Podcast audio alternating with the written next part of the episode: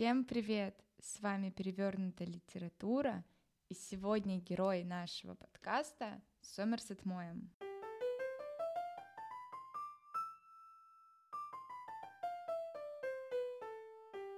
Но давайте начнем с самого начала. Кто же такой Уильям Сомерсет Моем? А все просто, это английский драматург, новеллист, а также агент британской разведки. И известен такими произведениями, как «Театр», «Бремя страстей человеческих», «Острые бритвы» и многими-многими другими. Напоминаю, что в описании данной серии вы можете ознакомиться со списком произведений автора и выбрать уже следующее для прочтения. Теперь же добавлю, чем только Моем не занимался. Он писал до потери пульса и романы, и пьесы, и литературную критику. Но вот что говорить про стихи, так этого я точно не видела. В начале 1910-х годов он уже был известным драматургом. Его пьесы ставили самые лучшие театры Лондона. А теперь поговорим про детство Сомерсета. Уильям Сомерсет Мэм родился 25 января 1874 года в британской резиденции посольства в Париже, в семье юриста британского посольства во Франции Роберта Орманда Моэма. Место родов мальчика было выбрано не случайно. В то время посольство считалось частью английского государства, а значит, ребенок, рожденный на его территории, является гражданином Великобритании. Так родители оградили Уильяма от обязательно по французским законам мобилизации в случае войны. Моем рано лишился родителей. Мать Эдит Мэри Моем умерла от туберкулеза, когда мальчику было всего 8 лет. Эта утрата стала сильнейшим потрясением в жизни Моема. Переживания спровоцировали дефект речи. Сомерсет стал заикаться. Эта особенность осталась с ним на всю жизнь. Отец умер, когда мальчику было всего 10 лет от рака желудка. То есть спустя два года после смерти матери он потерял еще и отца. Ребенка отправили к родственникам в английский городок Вистабл в графстве Кент. Он плохо знал английский язык. К тому же от пережитого стресса стал заикаться поэтому заводить новые знакомства было сложно. Ребенок рос одиноким и замкнутым. Дети, воспитанные в Англии, не принимали его. Заикание и акцент франкоговорящего Моэма высмеивали. На этой почве застенчивость становилась все сильнее. Друзей у мальчика не было. Вследствие этого маленький Моэм стал страница людей и много времени проводил за чтением. В 15 лет Сомерсет уговорил дядю отпустить его в Германию для изучения немецкого языка. Гейдельберг стал местом, где он впервые почувствовал себя свободным. Юноша слушал лекции по философии, изучал драматургию и увлекся театром. Интересы Сомерсета касались творчества Ибсена, Шопенгуэра, Гёте, Вагнера, Спинозы, Верлена и Данте. Еще одним увлечением Моэма стала медицина. В те годы каждый уважающий себя европейский мужчина должен был иметь серьезную профессию. В Великобританию Моэм вернулся в 18 лет. Он обладал достаточным уровнем образования для выбора будущей профессии. Дядя направлял его на путь священнослужителя, но Сомерсет предпочел отправиться в Лондон, где с 1892 года стал студентом медицинской школы у больницы Святого Томаса, после чего стал дипломированным хирургом и терапевтом. До Первой мировой войны Сомерсет Мэм не очень-то и хотел заниматься политикой. А вот как раз во время войны он участвовал в одной из самой популярной благотворительной программе Англии, название которой «Скорая помощь на колесах». Он спасал людей во Франции и проявил себя мужественно.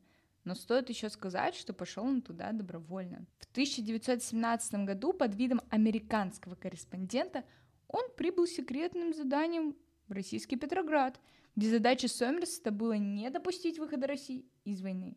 Моем имел весьма скромное представление об устройстве политической жизни России, да и, будем честны, о русских в принципе.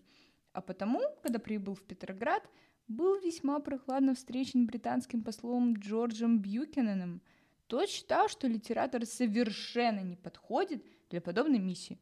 Но по другим сведениям, послу не было известно настоящей цели визита Моема – Официальным прикрытием был сбор материалов для будущей книги. И хотя задача была провалена, Моем был доволен поездкой. Он влюбился в этот город и открыл для себя наших классиков, таких как Достоевский, Толстой, Чехов, и даже начал учить русский язык, чтобы читать их произведения в оригинале. Также после конца войны миру открылись такие произведения, как «Бремя страстей человеческих», «Луна и грош», «Пряники и эль», «Острие», «Бритвы». В период между войнами Мой много времени уделял работе. Написал множество романов, новелл, пьес – в те годы Сомерсет был самым успешным английским писателем. На его вилле на французской ривьере часто собирались именитые литераторы. Среди гостей Сомерсета Мойма был даже Уинстон Черчилль. А теперь затронем личную жизнь Сомерсета Мойма. В жизни писателя было всего-то две женщины. Он очень любил Этельвину Джонс, известную под именем Сью Джонс. Ее образ использован в романе «Пироги и пиво». Дочь популярного драматурга – Этельвина была успешной 23-летней актрисой на момент знакомства с Моймом. Только что разведенная актриса быстро сдалась под гнетом ухаживания писателя. Мисс Джонс славилась легким нравом и доступностью. Мойм не считал это проблемой. Поначалу он не планировал свадьбу, но вскоре его мнение изменилось.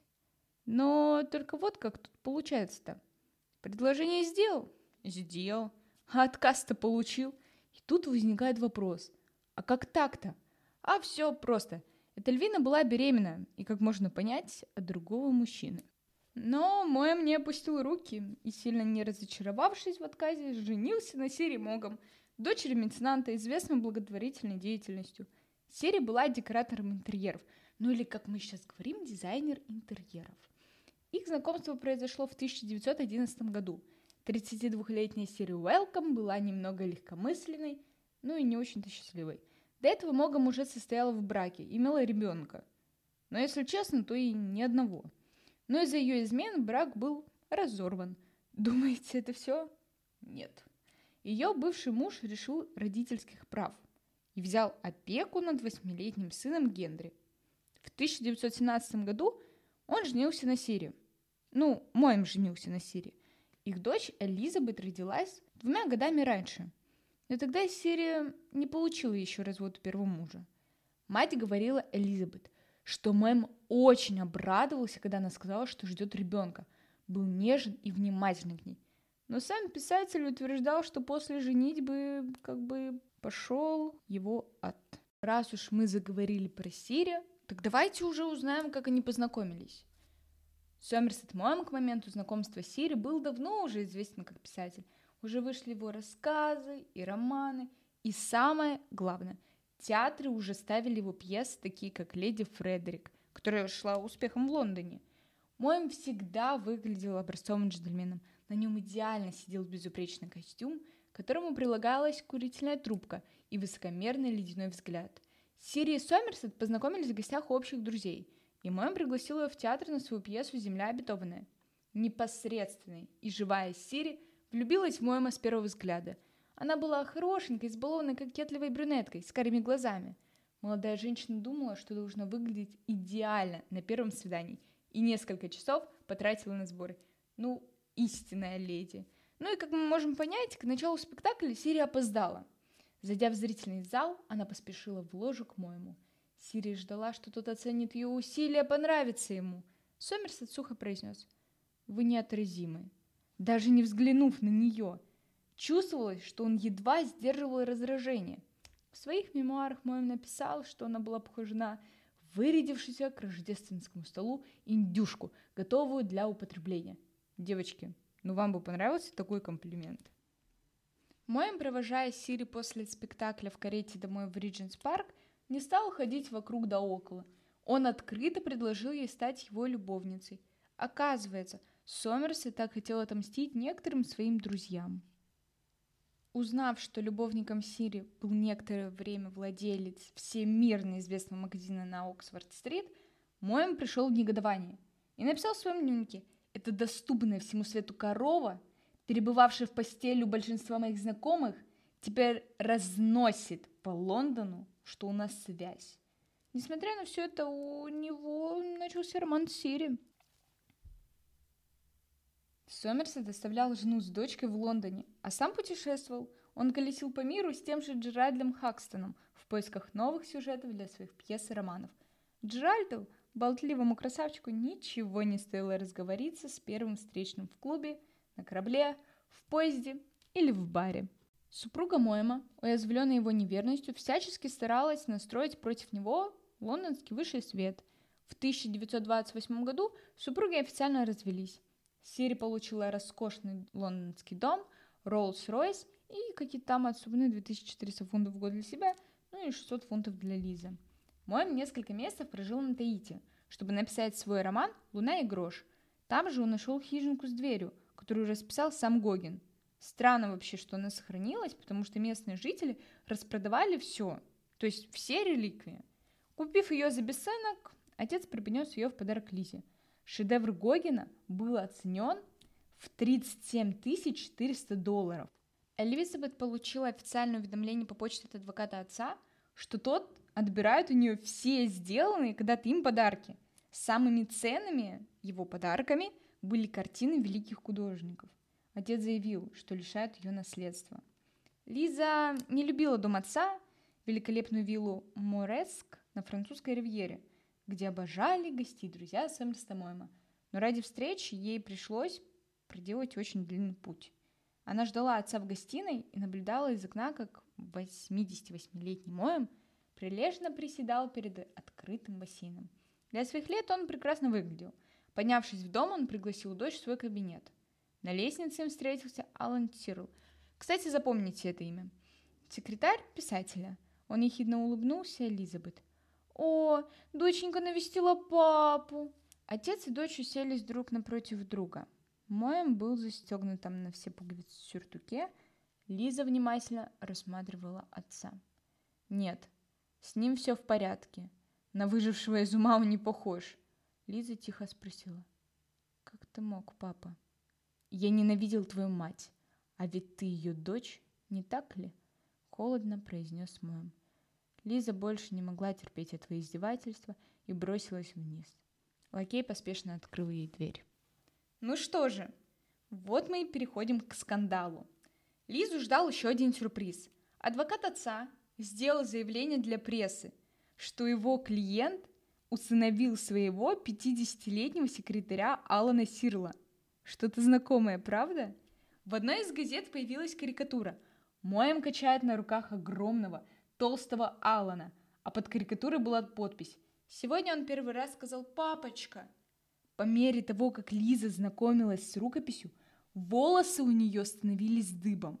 Это был злобный пасквиль, направленный в первую очередь против ее матери, которая имела когда-то неосторожность стать женой Моэма. Сирия умерла в 1955 году. Лиза всегда была очень привязана к матери и продолжала ее оплакивать. Леди Хоуп глубоко оскорбляла каждое слово, написанное отцом.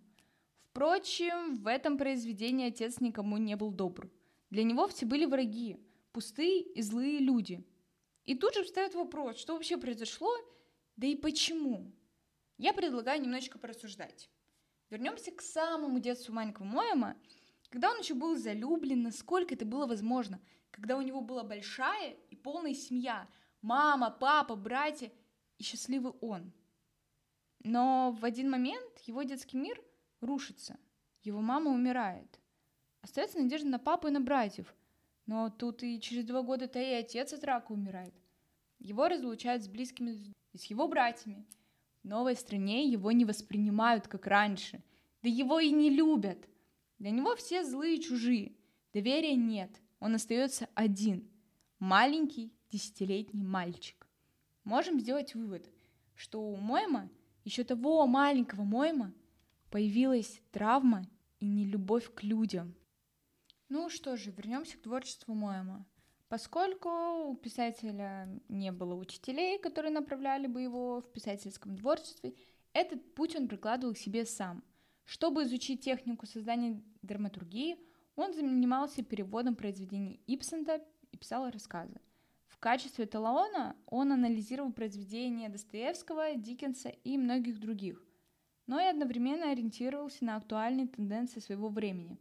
Работал он 3-4 часа по утрам, выполняя назначенную самому себе норму в тысячу, полторы слов и при этом всегда ставил письменный стол напротив глухой стены, чтобы вообще не отвлекаться от работы. Образованный, талантливый, трудолюбивый Моем постепенно стал одним из самых читаемых писателей, авторов. Его книги прекрасно продавались и приносили писателю хороший доход. Сомерсет Моэм скончался от пневмонии на 92-м году жизни 15 декабря 1965 года в провинциальном французском городке Сен-Жан-Кап-Ферра, неподалеку от Ниццы. И хотя писатель умер в больнице, вопреки французским законам, его не вскрывали, а перевезли домой и на следующий день сделали официальное заявление о смерти. Тело писателя было кремировано, а прах Моэма развеяли у стен библиотеки при Королевской школе в Кентербери. Теперь это заведение носит его имя.